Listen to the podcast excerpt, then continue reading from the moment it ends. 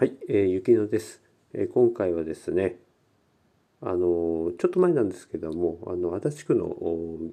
区議の先生ですね。普通の結婚をして普通に子供を産んで普通に子供を育てることがあどれだけ大切なことかと子供を育てることは経済的に大変かもしれないが素晴らしいことなので教育の場でしっかり教えていきたい。えー、LGBT の方々が法律で守られているという話になっては足立区が滅んでしまうという発言に対して、えー、かなりね物議を醸して、えー、ツイッターの中でもねかなり炎上してるようで騒ぎになりましたね。でこれねまあ大バカっていうかねもう本当に軽率というか学がないっていうかねひどいですよね。いやもちろんね LGBT の方々の配慮が欠けてるってまあそりゃそうなんですけど、まあ、この普通の結婚ですよね。だこれにみんな反応しちゃってるんですよね。どちらかというとね。もちろんねあの法律でまあ、そういった LGBT の方々は守られるべきだ。私はねそれを賛成ですよ。だけどまあこれで足立区が滅ぶっていうことにはならないわけですよ。ねね大多数な方なわけじゃないのでねだから問題になってるわけで。で足立区が滅んでしまうのは普通の結婚をしていない連中が悪いというふうに取られちゃったってことが一番の問題なんですよ。だからこれ普通の結婚っていうのがツイッターでトレンド上がってるわけですよ。あもうそこがね皆さん本当にうわっとこう鬱憤というかねが出てきたような感じのツイッター文章多いですね。本当にもうもう本当今ねこんなあドラマみたいなね家庭なんかなかなか持てないですよね。マイホーム持ったってねほとんど借金ですからね。なかなか厳しいですし。ねえ車も高いしもうそもそもね結婚して子供育てるってこと自体がもう本当にもう厳しいという世の中になってますから特に男性のね、えー、方には私はもう独身でいた方がいいですよっていうふうに聞かれればねそういうふうに答えてます。うんなかなかね、えー、もう一人食べていくの精一杯ですよね。もう私もそんなね年収ないんで、ね、誰かと一緒になってってなった方が金出てくって感じになっちゃってるんでどうしたってダブルインカムって言われますけどまあ難しいですよね。うん、で結局お金出てくしっていう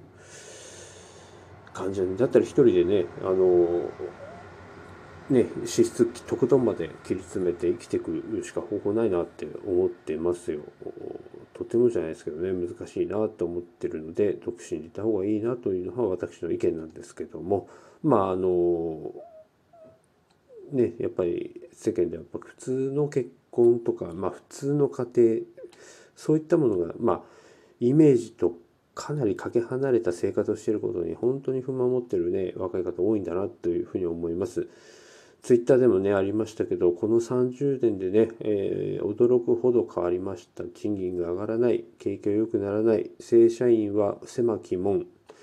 というふうなね、うん、ツイッターがありましたけど逆でねこの30年間驚くほど変わってないんですよ。変わってないけど世界がどんどんどんどん動いてってるから結局それであのボロボロボロボロほころびが出てきてで昔の状態をずっと維持したい維持したいと思ってる結果若い人を排除していく若い人の賃金を抑えていくっていう方法で今いる人たちを保護するそういった方向にどんどんいってるので何て言いますかねそのもう入院患者のもう末期なね患者を救おうっていうんじゃなくて延命措置をずっと続けてるっていう企業がたくさんあるんですね。こういった状況の中でなかなか本当に明るい状態っていうのはね難しいわけですよ。いずれはダメなんじゃんっていうようなね不安とかあそういった期待が働いちゃって、えー、いるわけですね。もうだ全然賃金とか上がらないですもんね。まあまあひどいもんですよ本当にね。やめればいいってね簡単にねあのみんな言うんですけどもねそれができる人は優秀なんですよ。ね。でそういう人はね、まあ、結婚したりなんだりできてるわけですから、まあ、優秀じゃない人がいるから優秀な人が活躍できるんですよっていうねそういったことですよね。もう驚くほどねあの仕事できない人っているんですよね 世の中。もうそういった人たちにもねなんかお前は変わるんだとかってねいうようなねもうねもう圧迫ね圧迫ポジティブシンキングみたいなねされても困りますよね。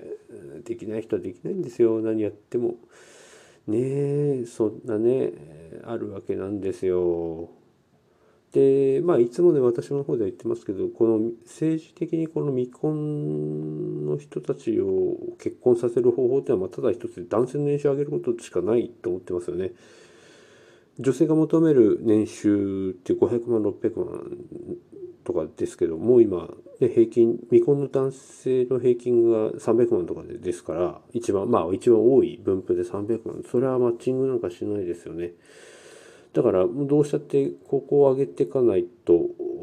ねどんなにイケメンでねどんだけ小綺麗にしても私年収200万ですって言った時点でもアウトですからね。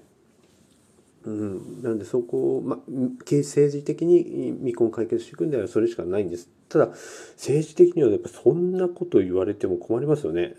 結局景気良くしなきゃいけない30年間できなかったことをやってしかもね少子化対策で景気上げるわけにいかないんでねだから政治的にも今結婚している方々に子供を増やしていただくという方法しか取れないわけですよね。だからまああの菅政権とかやってるやり方でもまあそれしか取りようないよなっていうようなのが私の個人的な意見ですよね。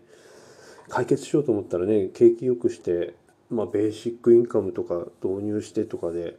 うん、行けば多分上がってくると思うんですけどね、まあ、未婚率さえ下がれば多分少子化も多少は落ち着くとは思うんですけどね、うん、まあ人口減少は止められないですけども多少はね緩くしとかないとね子供たちかわいそうかなと思うんですけどね、まあ、だからといってお前結婚しろって言われてもね お金ありませんって話なんで。ねそれだったらね独身税取ってもらって少ない子どもたちを優秀にしていただくというね、えー、方法もねいいんじゃないかなと思うわけですよ。まあそんなこんなでですね、えー、なかなかねあの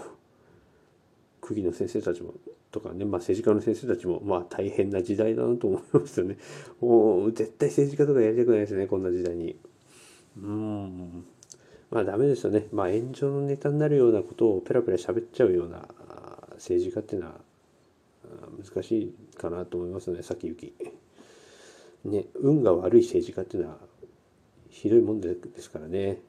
そういう意味ではねあの安倍首相なんかはすごく運のいい首相だったまあですよね。本当に長い長期政権でしたから。うんまあ賛否両論あると思いますけどもまあ誰やっても難しい時代でしたよね。うん